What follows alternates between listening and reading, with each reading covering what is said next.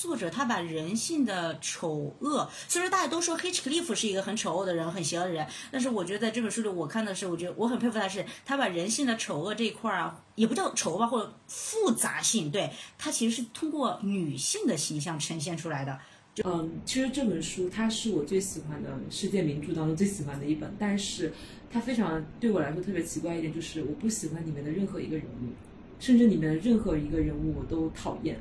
甚至我都有点点反感，或者说是处于一种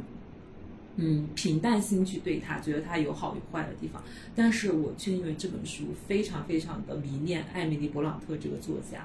然后罗塞蒂当时评价他说，他的原话是说这本书是一个魔鬼之书，是令人难以置信的怪物。它是地狱里的故事，只不过这个地狱里有着英文的人名和地名，除此之外，它就是地狱。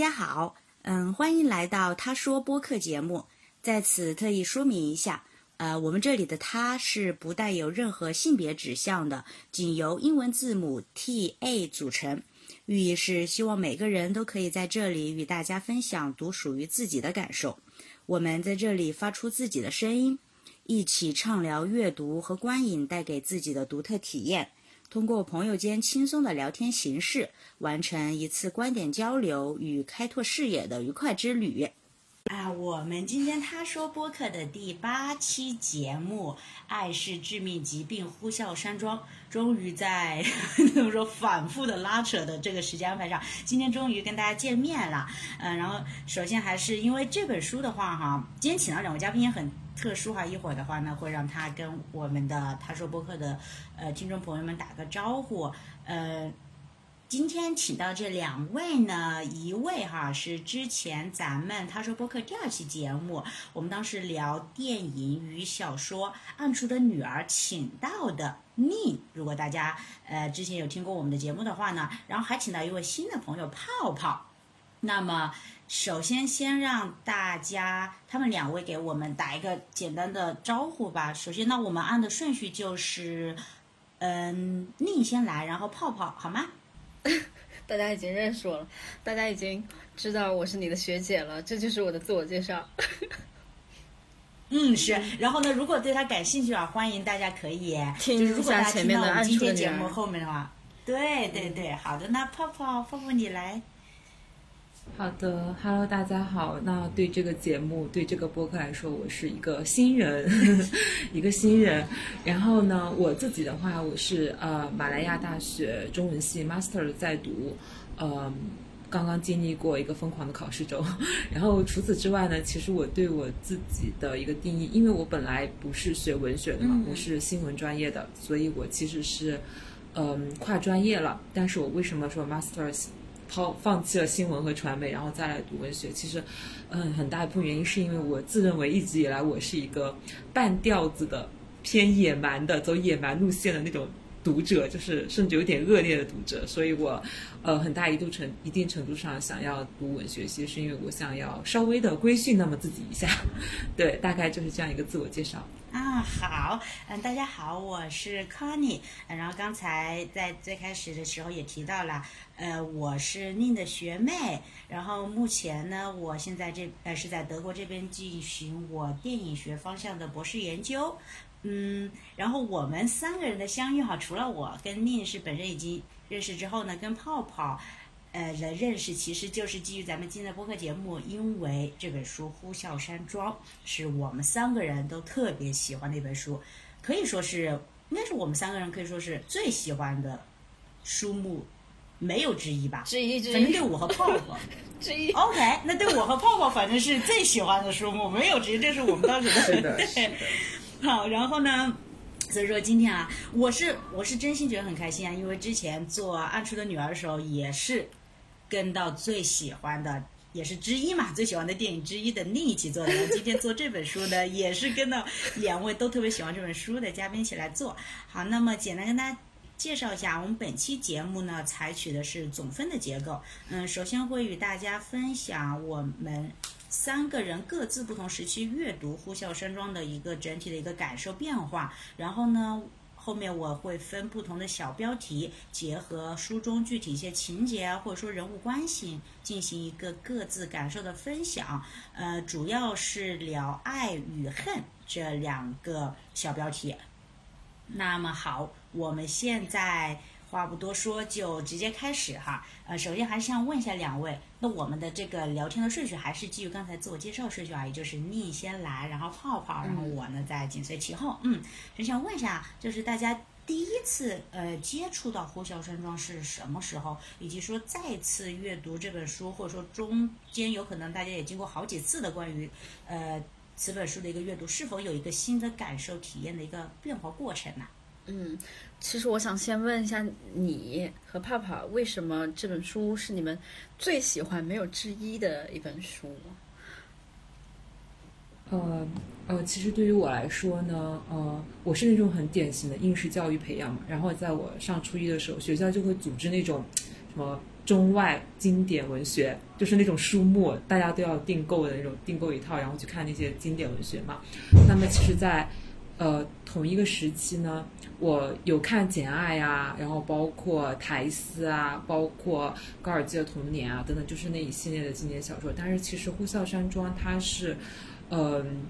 给我留下了印象最深刻的一本书，以导致我后来反复的去读它，然后我自己认为它是那一类经典作品当中，经典文学、世界名著这一类当中我最喜欢的一本书。其实是是，如果是这样定义的话呢，它的确是最喜欢的一本。嗯对，当然不包括所有的文学作品。嗯，是的。那那我继续想先回答你这个问题啊。嗯嗯，我是因为还是我觉得是跟我个人的整个的这个呃性格，或者说是或者说对待说喜欢的东西的这么一个处理方法的有很大的联系。因为我个人想跟大家说一下，我个人是这样子，其实我很难说出。我到底喜欢什么东西？因为关于，特别是如果现在还加上一个 title 是罪的话，我其实很难对我自己喜欢的东西下定义。但是为什么我现在说《呼啸山庄》是我最喜欢的呃书籍没有之一？是因为，但是我跟泡泡不一样，是说它其实是基于它这个怎么说？我们说一定的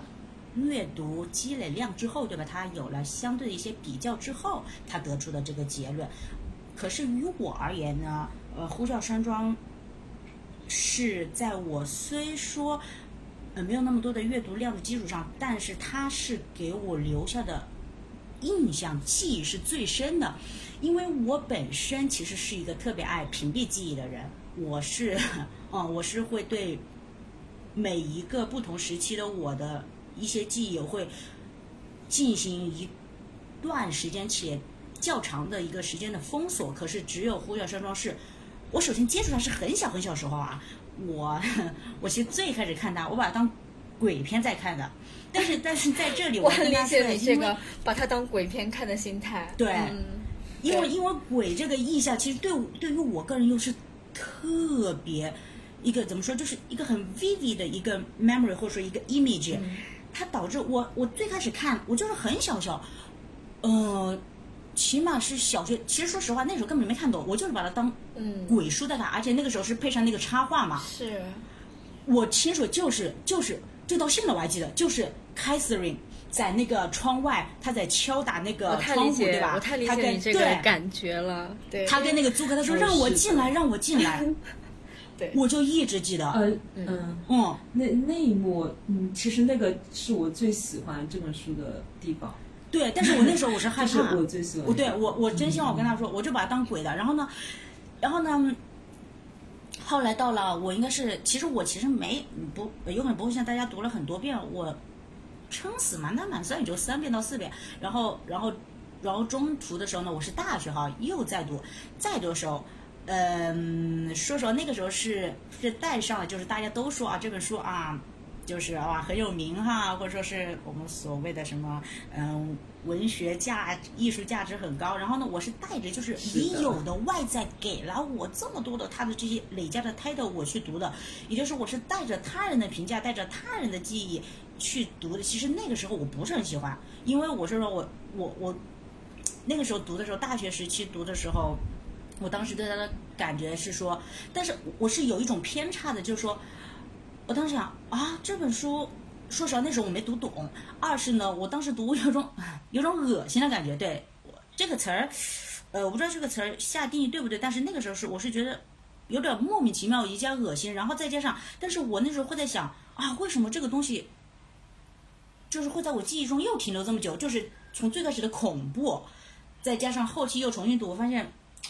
有点有点奇形怪状或者畸形啊，对，我想畸形我想问你为什么畸形会虐念？为什么会感觉到恶心？这种恶心感觉是反胃，还是说它太太多了，或者说太猛烈、太丰盛了，所以你一下子会觉得反胃？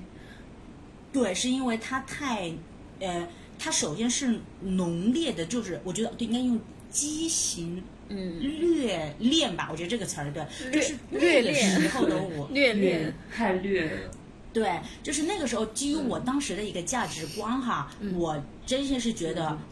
他与我的生活太遥远了，以及我完全不能想象怎么会有这样的人存在。哦，对，会有一点点冲击的感觉，对对非常冲击。对，那个时候的我的认知里，说实话，我不能接受这样的人的存在，不能接受这样的感情的。嗯，然后我后期再读呢，其实哈，也就是咱们要做播客之前，这个我承认，就前段时间我好好认真的读了一下。嗯，我我我觉得应该也是本身我个人的一个这个价值观的变化吧，和整个认知的一个开拓。我觉得好多东西我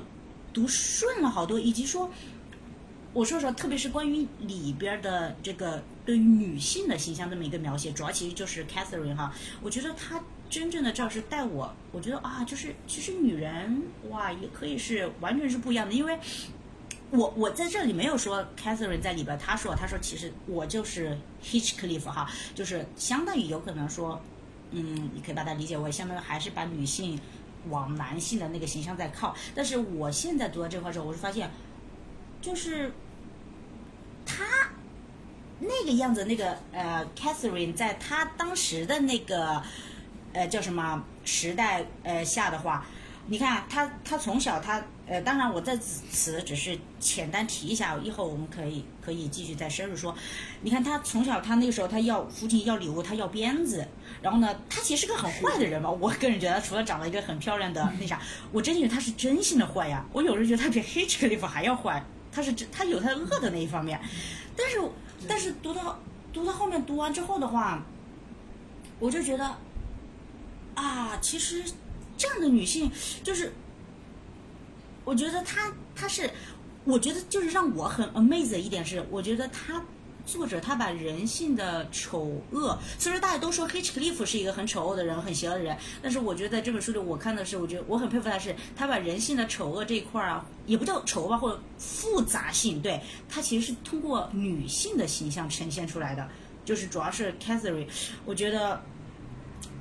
我就是至少是在我自己所有呃比较。比较比较单薄的一个阅读量上的话，我觉得是对我的这个 strike 还是蛮大的。然后呢，它让我从而就是开始认识我自己的一些我们打引号所谓的丑恶吧，因为这是我自己一直在做的一个课题，就是我觉得认识自我的话，我要先认识我自己的恶恶的那一面和丑陋的那一面，我从而才能更加的了解我自己。对。反正这是我，嗯，这是我自己对于这本书，就是无论他是说透过女性的这么一个形象来，来表达恶这个，怎么说这个概念哈，或者说这个 topic 也好，还是说，当然它这中间这个爱情的这么一个演变过程的话呢，但是我个人啊对这一块的话呢，我留在后边吧，后边跟大家讨论，因为在我这儿，虽说我们今天题目是爱是致命疾病哈，但是，但是因为嗯，在我这有可能我把它没有放在。大家通识意义上的一个爱吧，但是我们可以后面再继续聊。我也想很很感兴趣听一下大家的想法。对，嗯嗯，其实其实刚刚呃刚刚你聊到 Catherine 这个形象，然后聊到女性，其实呃我觉得对于我来说的话，对于我来说的话，我会觉得与其讨论 Catherine，不如去讨论艾米丽·勃朗特，就是这个作者本人，因为。嗯，其实这本书它是我最喜欢的世界名著当中最喜欢的一本，但是它非常对我来说特别奇怪一点，就是我不喜欢里面的任何一个人物，甚至里面的任何一个人物我都讨厌，甚至我都有点点反感，或者说是处于一种嗯平淡心去对他，觉得他有好有坏的地方，但是我却因为这本书非常非常的迷恋艾米丽·勃朗特这个作家，我非常非常迷恋这个作家。嗯，包括如果说是《呼啸山庄》的话，其实我会觉得，呃，我对于他的喜爱，一个就是呃作者本身，包括他的这个文学修养和他所站的这个高度，就是我会觉得他他看到的比同时代的作家，包括他的姐姐，就是《简爱》，我会觉得《呼啸山庄》这本书，它会比《简爱》更具张力，然后它占的那种，当然只是我个人的一个见解，我个人的一个阅读偏好，它占的那种。高度会更高，所以我就特别特别的呃喜欢这个作家。我会觉得这个作家他是一个非常非常了不起，然后眼光非常不一样的作家。他能看到一种在那个时代能看到一种复杂，就是我会觉得他在他的创作文学观有认识到这种人性的复杂，所以他写《呼啸山庄》呈现出来就是一个非常有冲击力的，甚至读起来都让人会有生理不适的一个文本。但这其实反是反而也就。呃，可以说是反向的，呃，去例证了，反向的证明了我一开始自我介绍，我说我好像一直以来都是一个特别恶劣的读者，就是我喜欢读那种非常冲击力的东西，这也是为什么《呼啸山庄》它能够一下子让我觉得，呃，说通俗点，开了眼界，哇，原来是可以这样子的。但是转念一想，是哦，人的确有时候就是这样的。就是，所以说我会觉得艾米丽·勃朗特她是最让我迷恋的一个，可以说是女作家吧。对，就是世界名著当中的，就是西方名著当中一个非常让我迷恋的一个女作家。就是我会觉得《呼啸山庄》，它没有一个让人喜欢，没有一个让我喜欢的人物，但是这部小说就是让我觉得喜欢，是因为我觉得它整个文学的意义占的非常非常的高。然后后来就是，比如说我自己。初中读它的时候，我觉得特别喜欢它。其实是因为初中的时候很迷恋《暮光之城》那样一个时期，就是有一段时间吸血鬼小说特别的火爆，就是有《暮光之城》系列啊，什么《血族新娘》系列、吸血鬼日记系列。对，就那个时代就让我对那个阶段吧，初中那个阶段会让我对这种神秘的哥特的东西特别好奇。那么在高中的时候呢，我在读，为什么就像刚刚讨论到那个。敲窗户，树枝敲窗户，然后说 “Let me in”，“Let me in” 那一段，我会觉得它是我最喜欢的一段，是因为很神奇。就是在我第二次我高中时候再去读那本书的时候，我经历了一个非常神秘的、无比契合的一个物理环境。嗯，我我记得是一个是呃十一长假，然后那一年的长假放了十一天，中秋跟国庆节一起放了十一天。然后做完作业之后，一个下着秋雨的傍晚。一个秋雨的傍晚，我闲得没事干，然后就把这本书，哎，突然间找到，那就开始看吧。然后从头开始看，吃完晚饭躺在床上。然后那时候我会居住，我住在乡下，因为长假比较长，回家里去探亲，我就住在乡下我爷爷的那个老房子里。然后我一个人住在二楼，就是一个很多房间，但是我爷爷住在一楼，然后我一个人住在二楼。然后那种老房子，因为是很老的房子，就家里面会在院子里种上很多树。我记得种的是杨树，就白杨树。然后我们家那个楼房的四周，除了正面之外，全是种的杨树。然后那天晚上下秋雨的傍晚，我吃完饭躺在床上，呃，我就开始看小说。然后刚从开头开始看，突然之间是那种暴雨，就是一下子天黑了，然后外面在刮风下雨。然后我在看到那段的时候呢，我一下子当我一抬头，我自己看我自己的窗外，就窗帘拉上了，但是那个外面的杨树就是随风摇曳的影子，然后包括那种乡下的月光，包括偶尔邻居家传来的一两声狗叫，就是那种那种感觉，一下子让我觉得，哇，我好像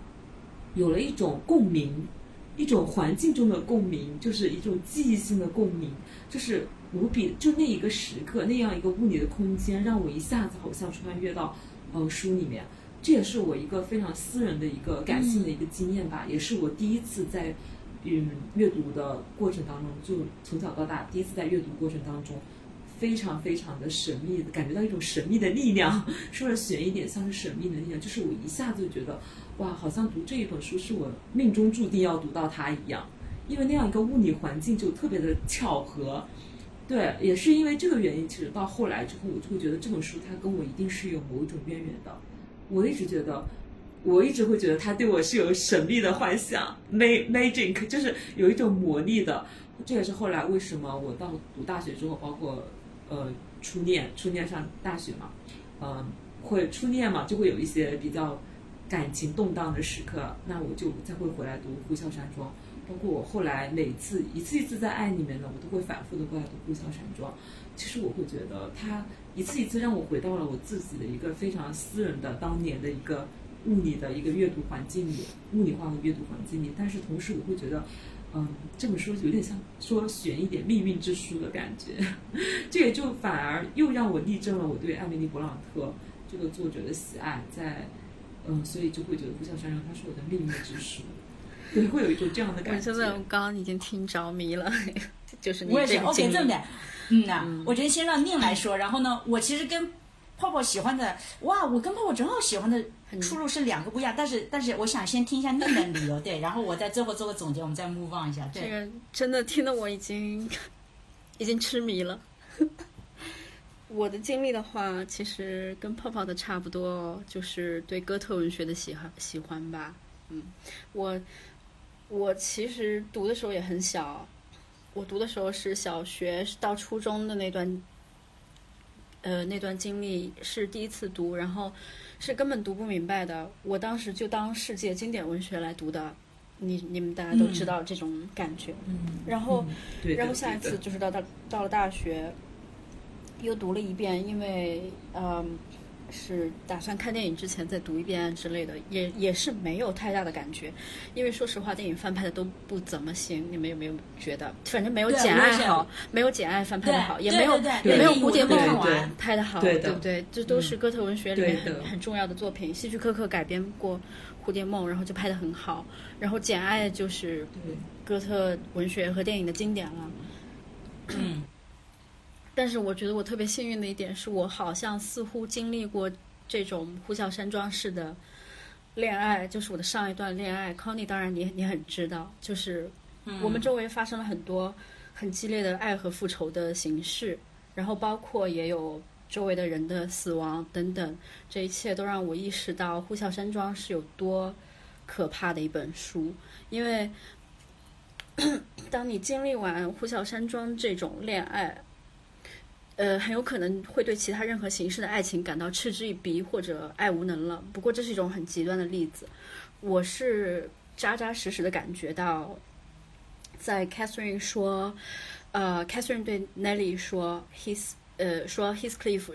嗯，比我自己更像我自己，我就是 his Cliff。这句话就是我非常共鸣的一句话，因为我我我在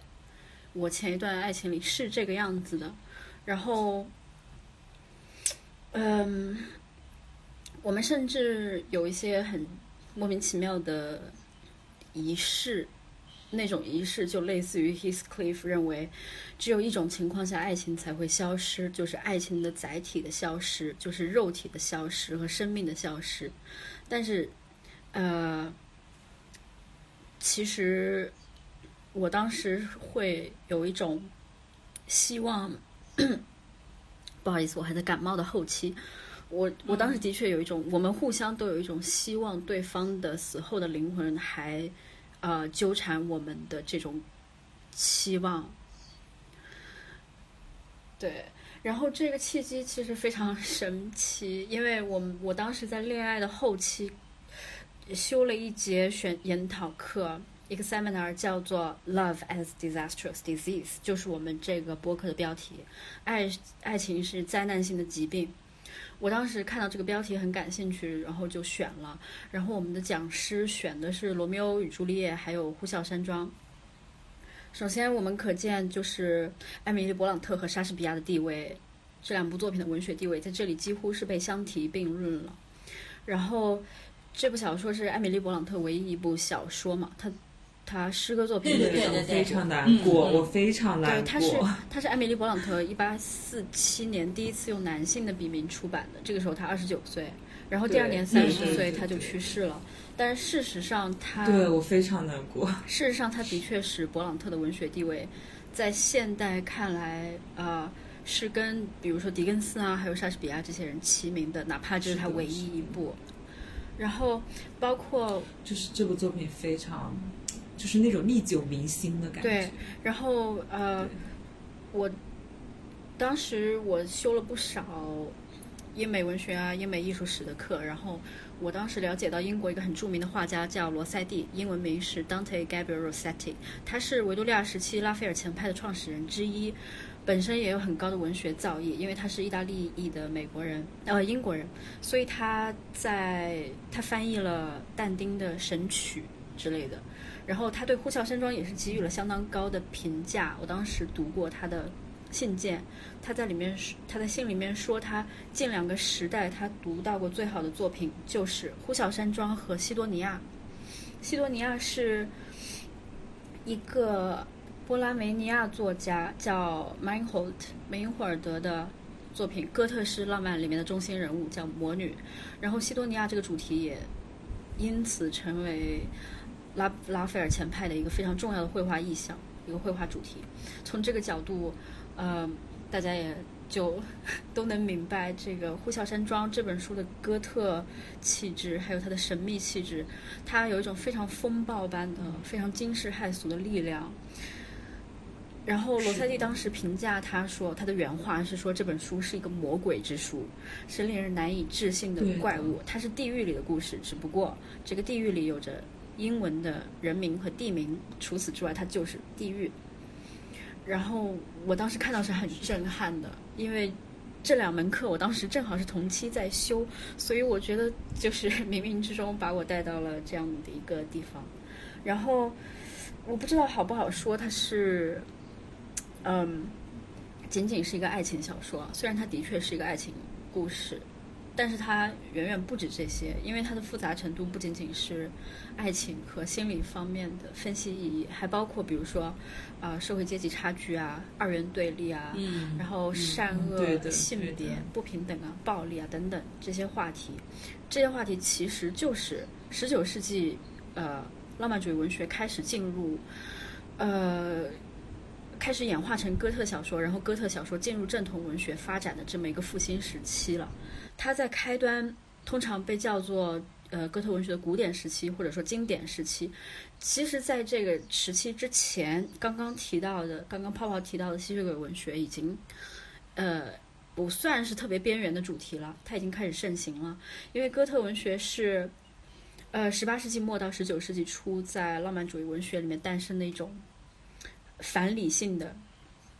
感伤主义的，或者说我们都在《呼啸山庄》里读到的那种恐怖啊、神秘啊这种黑色浪漫主义风格。然后这种神秘是说，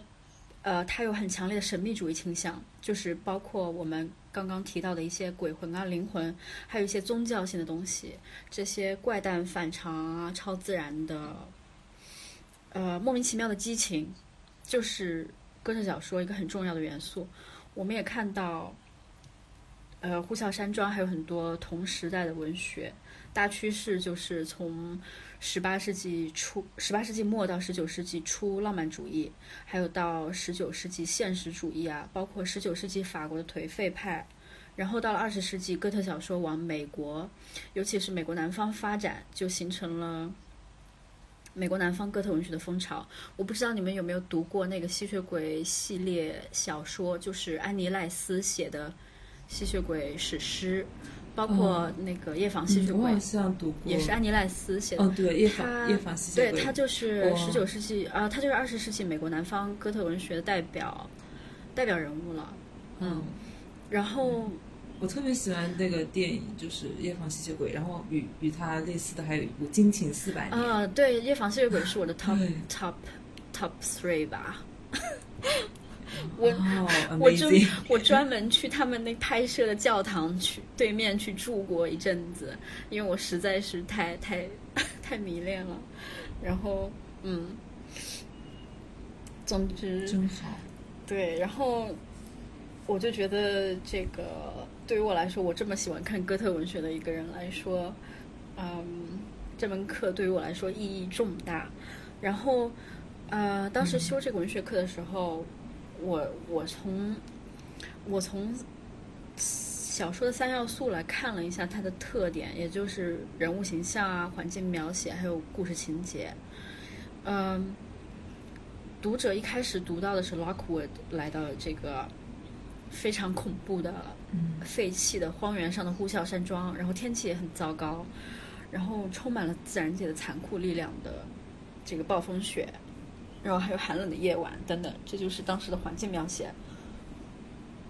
然后人物上，比如说 Heathcliff 是一个拜伦式的英雄，就是说他是一个恶棍英雄，一个反英雄。嗯，拜伦他本身就是玛丽雪莱，还有当时诗人济慈这个文学圈子里的作家和诗人，他也是浪漫主义文学的重要成员。这样一个反英雄的塑造，就嗯，就非常允许两种元素被非被发挥的非常彻底，一个是嗯，一个是那种我们在哥特小说里都会看到的，或者说浪漫主义文学里面都会看到的那种主角身上的破坏性和毁灭性，它非常深不可测，嗯它就是一种包括自毁、包括毁灭他人这么一种综合的欲望。还有一个是暮光之城》，嗯还有一个是人类最强烈的情感之一，就是爱情。当这两个嗯情感遇到一起的时候，就变成了我们这期的主题，就是爱和疾病。这个时候，这个疾病我之后在 康妮 Q 到下一章的时候，我们再来讲一下。嗯，然后，对，就是讲一下爱如何成为疾病，爱如何救世疾病。然后，啊、然后人物上除了 Heathcliff，还有 Catherine，Catherine 她就是疯疯癫癫，她就是一开始，她后来后期后期他陷入了疯癫，然后死亡，然后变成了幽灵，久久盘踞在呼啸山庄，包括敲窗户那个情节，他是，所以说这个里面是他充满了诅咒和苦恋，还有复仇，甚至是对尸体还有灵魂的爱意等等这种情节，都是非常经典的哥特文学的特征。当然，嗯，就是在大部分哥特小说里面，这些元素都很明显，甚至更明显。比如说有古堡啊，然后幽灵啊等等。嗯但是呼啸山庄，我觉得最重要的一点是它并没有太脱离现实，它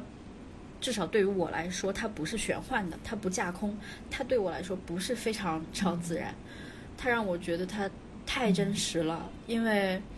它所描绘的爱情，我感觉我可能经历过，可能没有彻底的接近，因为我还活着，然后，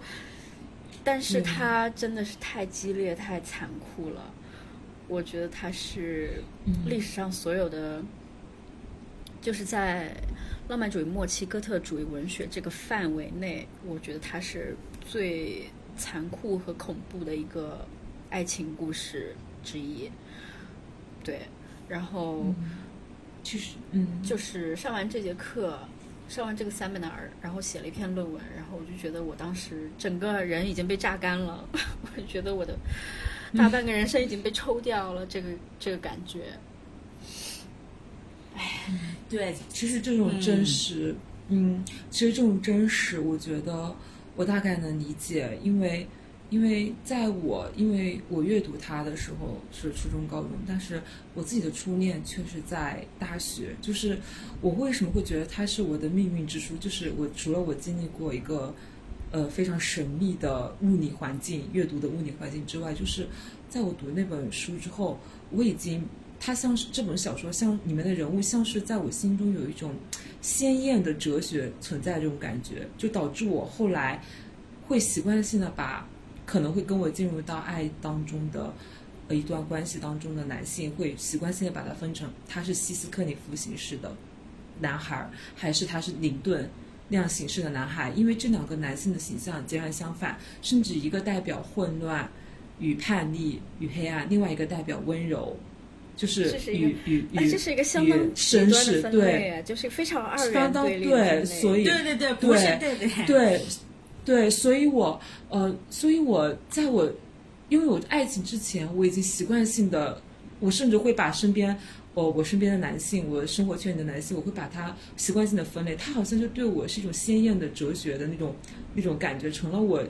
像是我命运的指针的一部分一样那种感觉。但是，嗯、后来。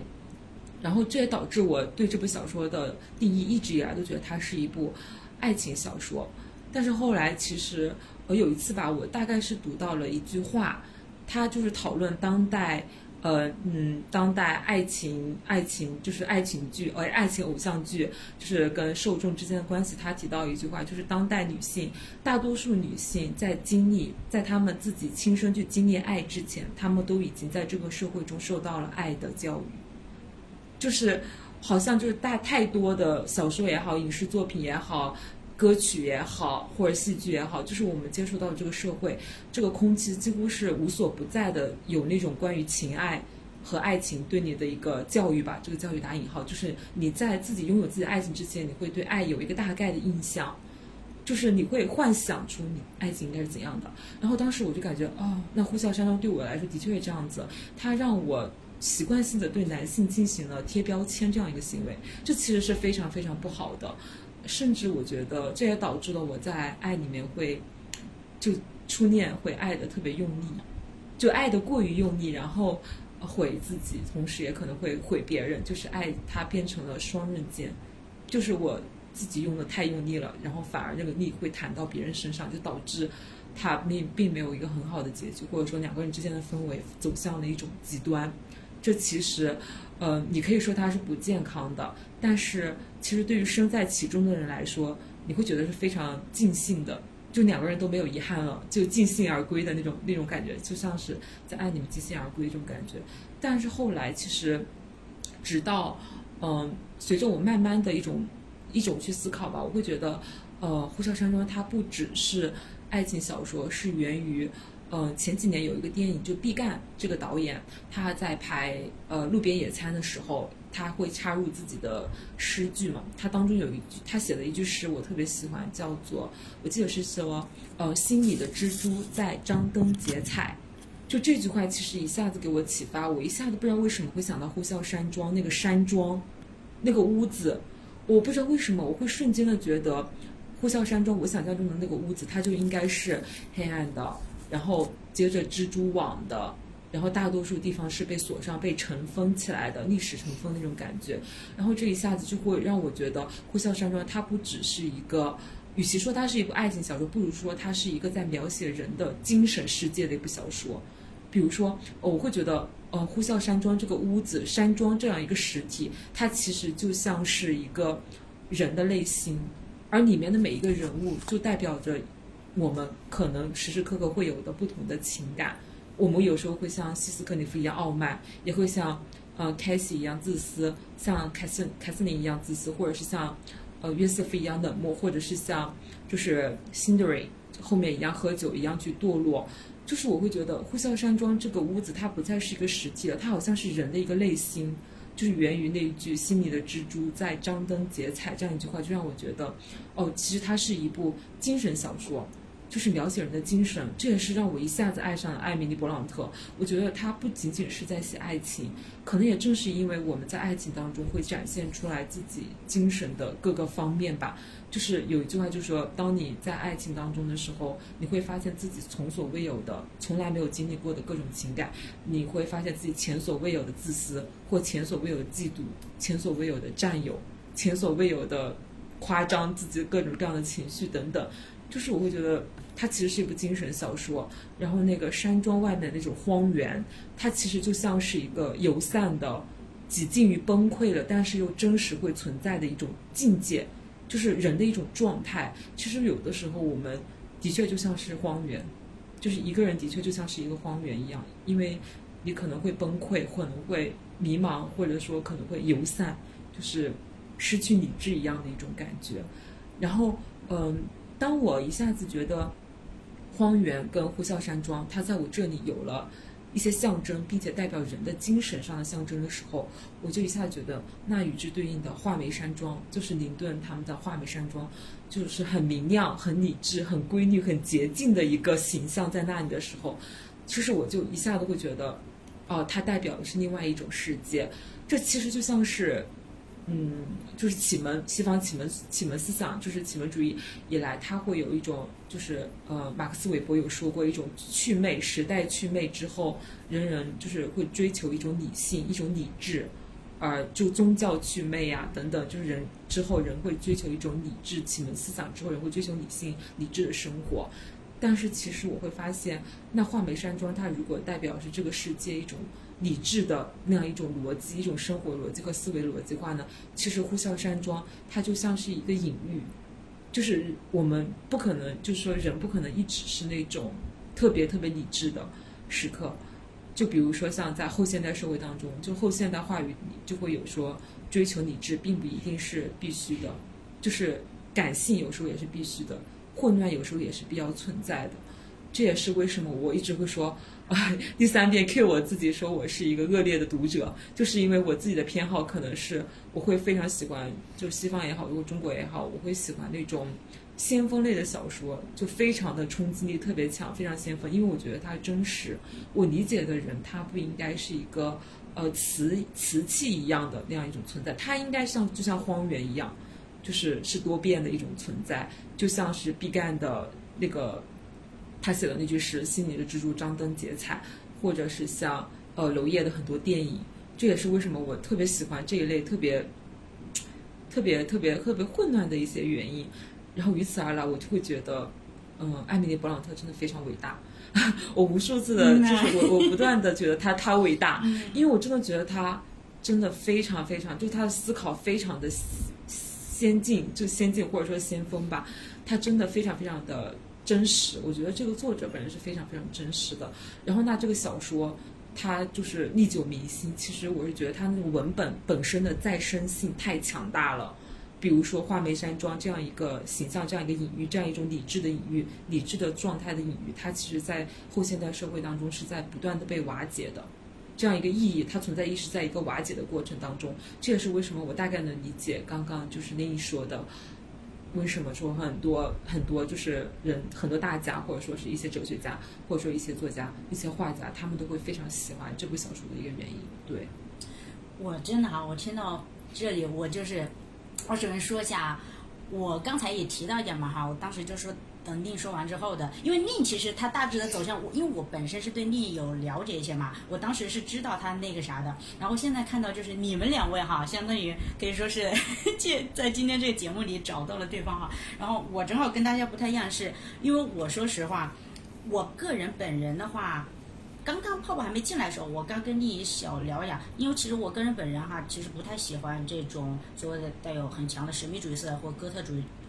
呃，一系列的东西，是因为我不能够 handle 住我自己不可控的一种恐惧，因为到目前为止，此刻的我，我都不知道我的恐惧由何而来，但是这种恐惧对于我个人而言是很致命的。然后这也是我最最开始最开始我说为什么最开始其实我是看恐怖片，是吧？然后包括大学时候读它，我那时候没有那么喜欢它，但是呢，它可是那矛盾感是由于它又占据了我的记忆很大的一个比重，我挥之不去的。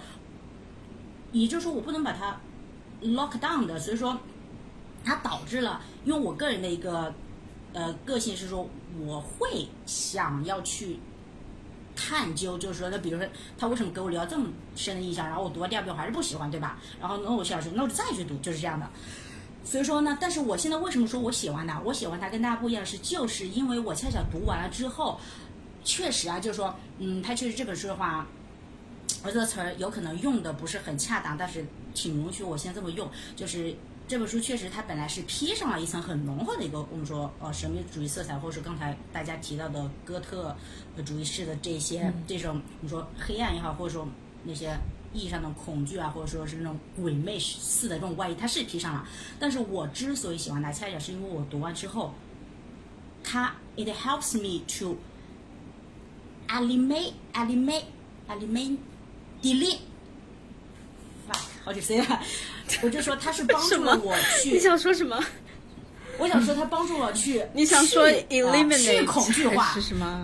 ？Thank you, thank you 对，eliminate，对，我想说，哦。我之之所以喜欢他，是因为他恰巧是，哪怕他披上了这层外衣，但是我读完之后，他帮助我去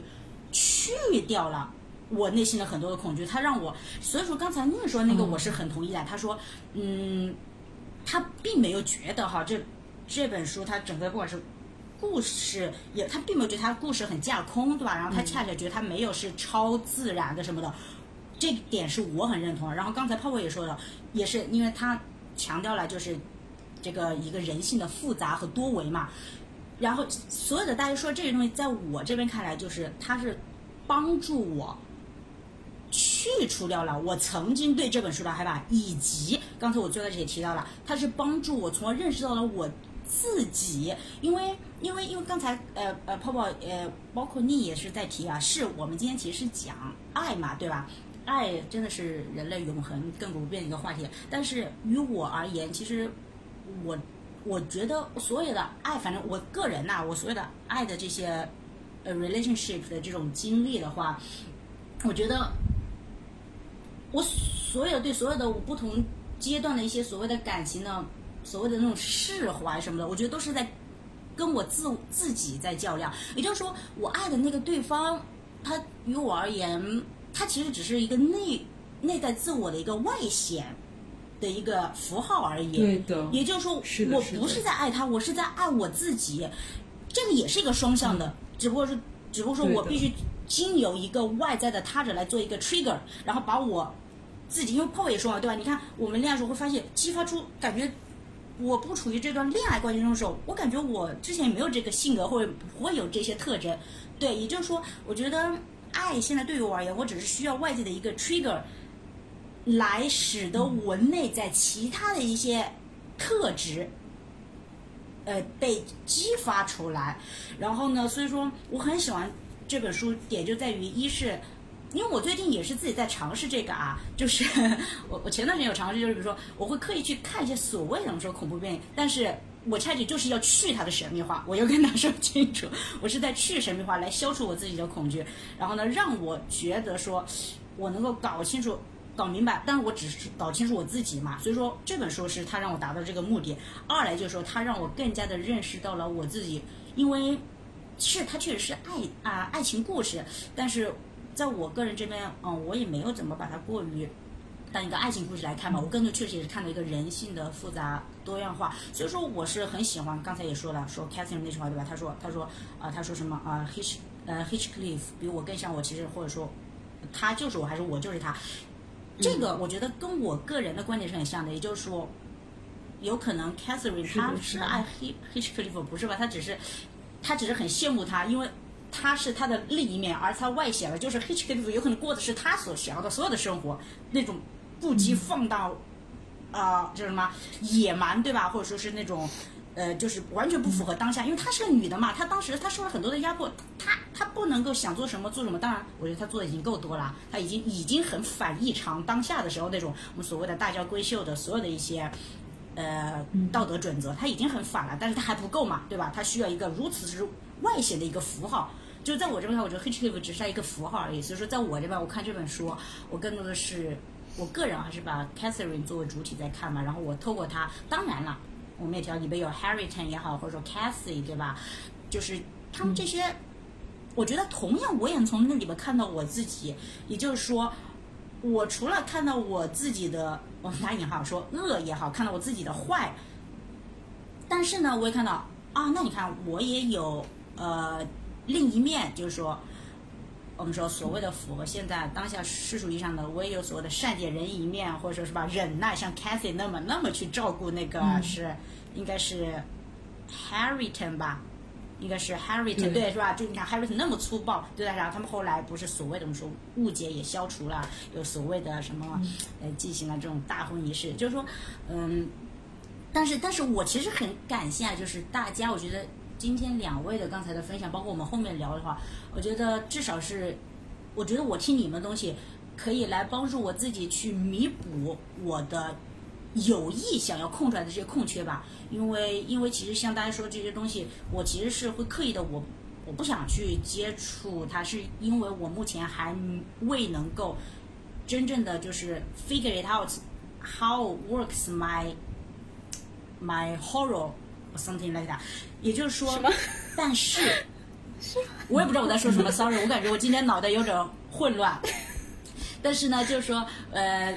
但是做今天这期节目的目的哈，其实因为我每次其实做每个每一期节目，其实抱有个人的一个小私心啦，所以说呃今天做这个呢，我是希望也是跟两位吧，就是这么一个，哪怕哈我们我跟大家的这个出发点是完全大相径庭，对吧？但是我仍然是希望能够听到你们两位的分享，就是说我感觉我试图可否在中间找到一个。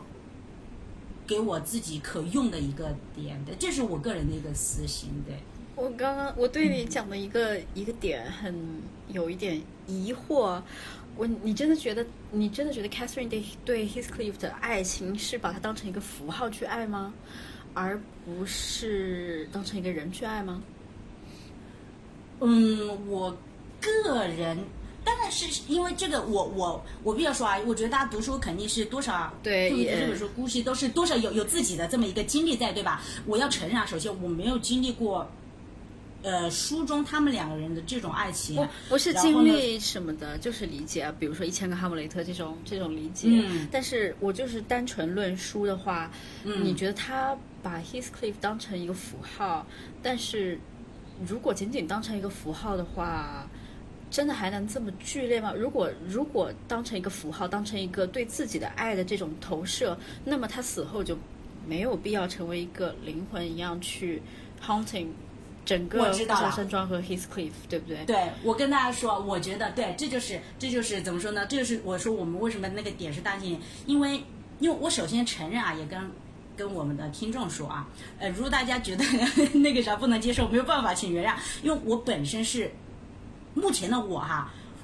我是想尽可能的去这些神秘化，也就是说我不信这些东西的。也就是说，我我到目前的我，我是认为所有的这些东西都是我们脑内的一个内在的一个 reflection，一个自影。也就是说，我是否能够看到这些东西，能够看到这些 hunting 的这种呃鬼魂也好，或什么东西也好，是否真的能看到有人敲窗，或者有人在我耳边说话？我觉得是是我是我们自己选择的。嗯。你你这个是一个很好的点哦，因为因为并不是 Heathcliff 自己，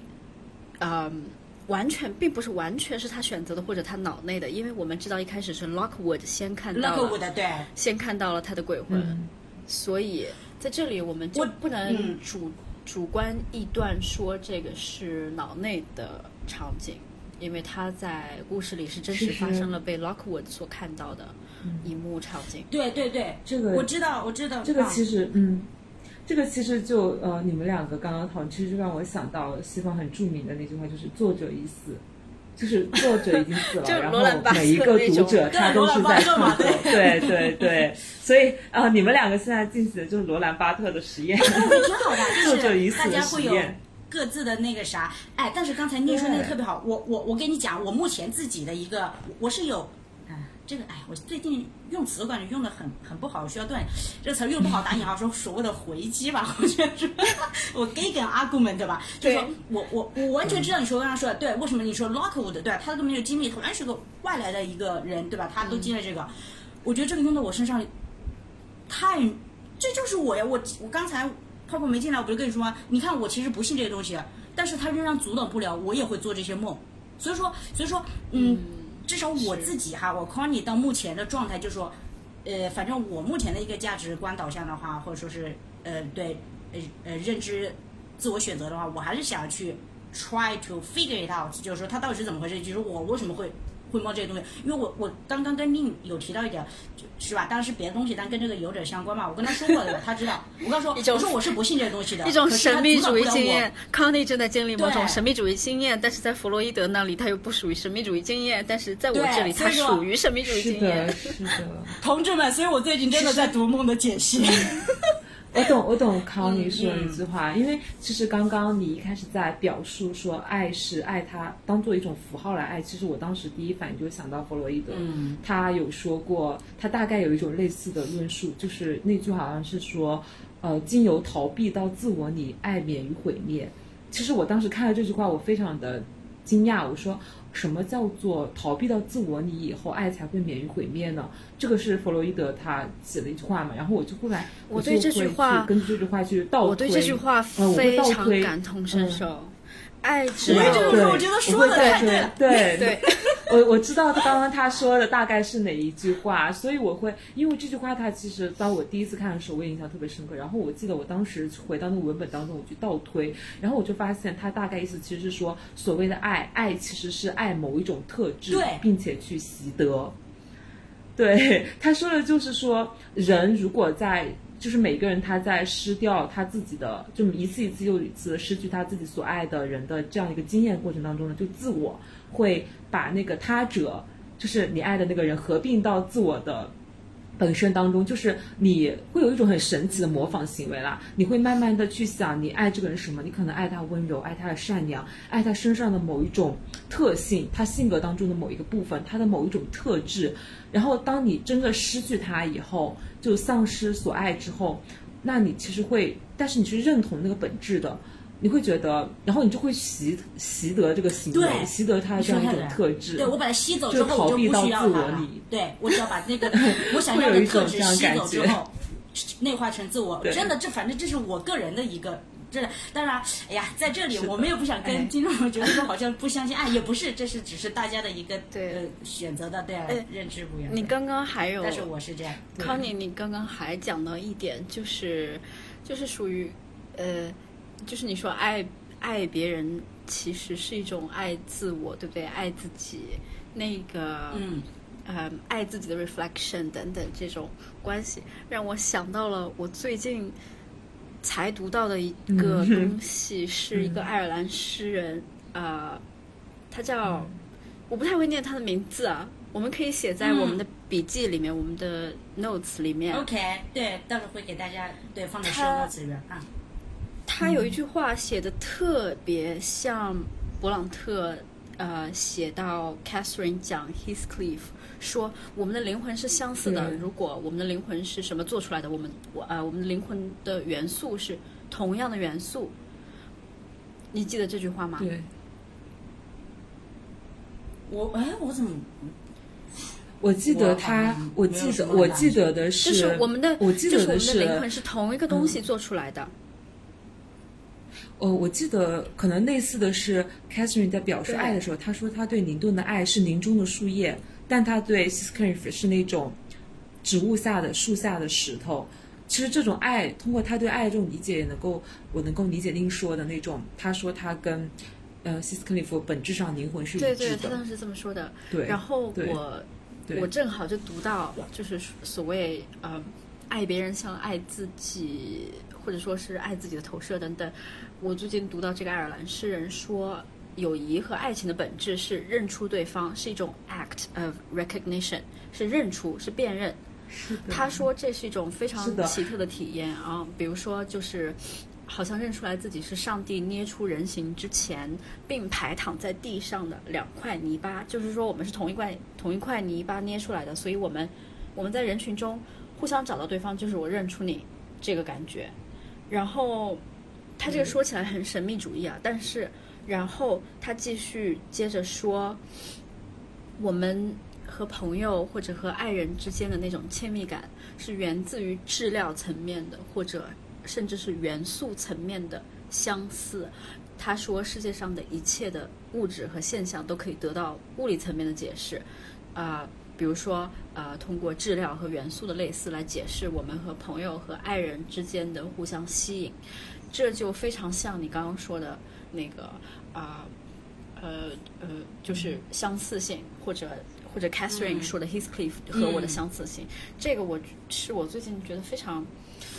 非常吸引我的，非常浪漫的一个，但是又非常在物理层面的一种解释。只不过我们啊，这个我们很难现在去解释它。嗯，因为就是你刚刚嗯刚刚说的那那首诗那个表述，就是认出对方的过程。这个其实让我一下子想到了昨天，我不知道你你们有没有关注，就是吴青峰，苏打绿主唱吴青峰，然后他发了新歌。呃，新歌的名字呢很神奇，跟罗兰巴特的那本书一样，叫《恋人絮语》。然后那本那首歌当中呢，我特别喜欢一个表述，它当时有一句歌词就是“我发现你”。啊，对对对，这四个字，我发现你。包括在宗教里面，非常宗教里面也有的，比如说，比如说我之前听西班牙语的，就是西班牙朋友说，他们圣经里面，呃，不是圣经里面了，就是呃，如果。如果男女性相爱，然后产生性关系，他们的说法是，他们在西班牙语的里的说法是“我认识了你 ”，I know you 这种，所以就是就是认出，然后认识你，这是他们的一种亲密的契合的肉体的东西。我觉得就是对相通的，非常相通。那句歌词。嗯，那句歌词我说错，不是我发现，是你发现我，就是一阵。但是是一是你发现我那句，对对那句歌词，我觉得非常对。大家都希望自己被爱的时候是被理解、被发现了、被 recognize，嗯，被认识。对。我说我们聊这里特别有意思，因为我觉得正好给引出。我现在先引个头吧，然后我们就聊后边哈，是因为。嗯，我觉得我在这里想跟大家说，跟跟你们或者跟我们听众说，我觉得我反正到现在的话，我越来越觉得我自我哈，就是为什么我我什么东西都爱内化到自我这一块的，我不管是跟他者的一个所谓的这种 interaction 也好，我觉得最后都是在跟自我的另一个我另一个 self 在做 interaction，呃，因为哈，我我现在感觉我给我自己的所谓的我们打引号解释，是因为，嗯。我我我好像是持人性恶的那一方面，所以说我觉得可以引到我们后面我们聊，就是就是，但是但是我要在这里跟大家说一下，就是嗯，我不是说我持人性恶，就好像大大家觉得说，哎什么嗯对这个世界有点希望吧，不要这么想什么。我也是人性恶论。对我我我想跟大家表明一个观点，就是我是认为，你只有先接受和认识了恶，你你。口中说的所有那些美，它才能够成立。也就是不然的话，我觉得所谓的大家天天在那歌颂啊，就是哎呀，人性还是有好的一面，或者是什么的，或者打比方，像我刚才说是个爱啊，为什么你看我全部都是变成内在就自私的所有的爱嘛，还是说？就是说，不然大家就说哎什么你不相信他们俩有真实的爱啦，或者什么的。嗯，我想说，但是这个，嗯，就是在我看来，如若是，反正我现在解读的所有的爱啊，所有的这种带有。两个主体，两个 act 呃 act 之间的这个呃 interaction 的话，我都是解答为内在的，我们说偏传统意义上较为自私的一个观念，或者较为邪恶的观点，就是说我跟你在一起，我知道我刚才说的对吧？我要不就是看到你的这个好的特质，我要把你吸走，然后从而，当我没有这个特质，我是看到你身上有我喜欢你的特质，我吸走之后，有可能这个关系就走到终点，或者是你这个特质，我发现你身上。因为我个人是觉得，在恋爱过程中很多还有一个存在，就是所谓的教化对方吧。我觉得这个东西也就是存在。为什么他是为了达到自己的这么一个自我满足吧？就你看，哎，我把你变过来，我把那个所谓的不好的点变过来，是为了是我把你变过来的，也就是说我本身是高于你的，我教会了你所谓的怎么变成一个更什么说怎么说呢？呃，cultivated 们或什么的，就是这在我个人解读啊，有可能这件事比较较为自私，或者是较为为了满足所谓自己的一个怎么。说啊，这个语言的语言的平静性，这叫一己私欲嘛，或者什么自己的欲望。但是哈，我想跟大家表明说，但是这这不代表说，哪怕他是爱对方外在的一个所谓的外显的符号也好，这不代表他们之间爱情不是真实。所以说，或者也不代表就不能歌颂伟大的爱呀，或者说是什么？其实，其实，其实我能理解，因为因为我觉得这并不冲突。就是我举一个极端的例子吧，就是呃，可能后面就是我们再聊到下面，我还会提到这个人物，就是大家应该都知道余秀华，就是诗人余秀华嘛，我非常喜欢一个诗人。嗯，到后面我我觉得还会聊到他的故事，就我对他的故事一个理解。然后他曾经就是在故事他的婚姻发生转折之前，大家都说这个男的对他是有利可图的，然后他就直接回复就是爱本来就是有利可图的。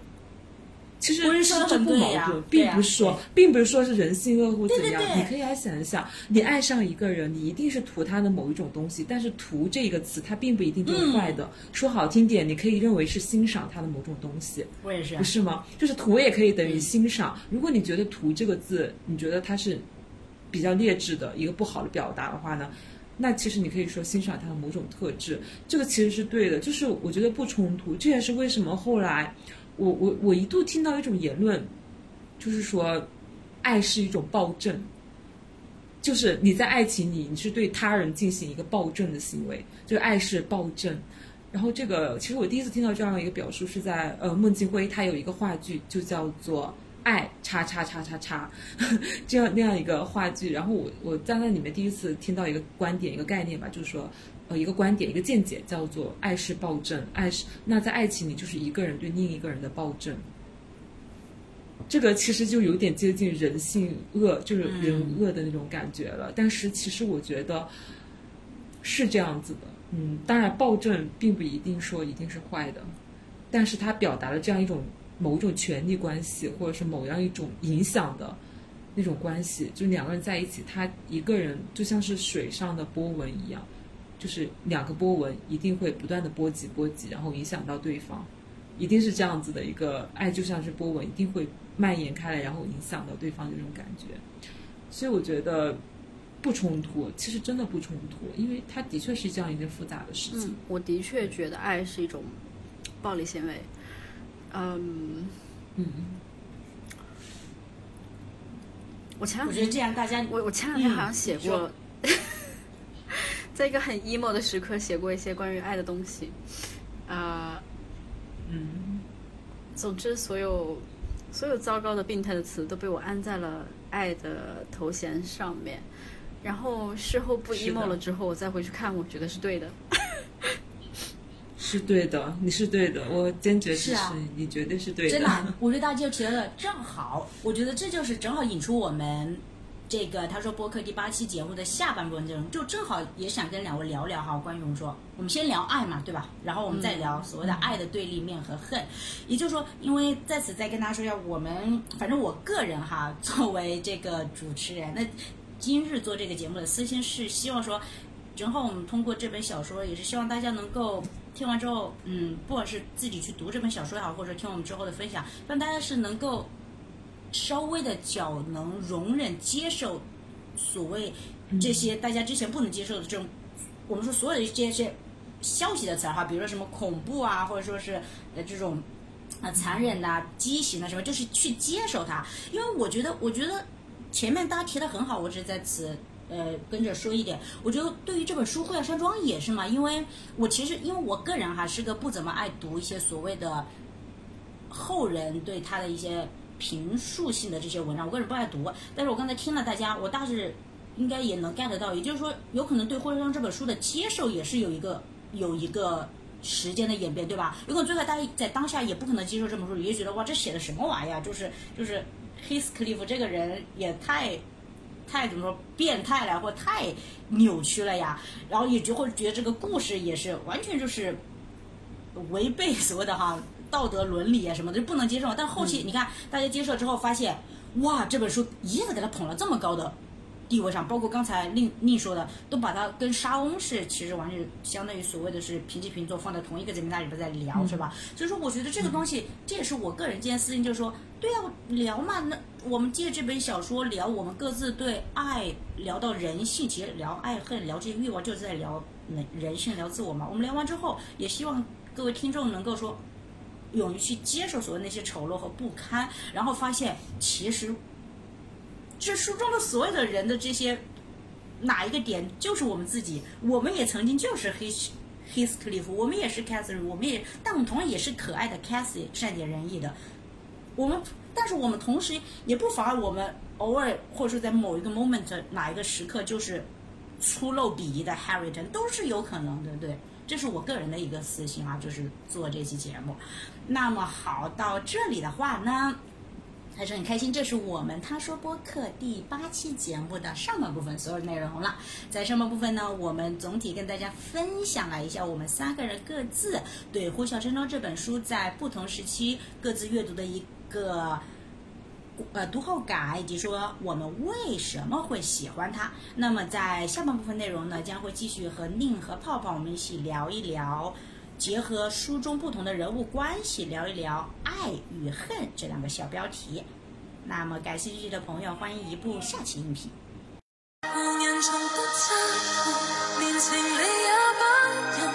全情投入，伤都不觉痛。如共追一个梦，谁人如何激进，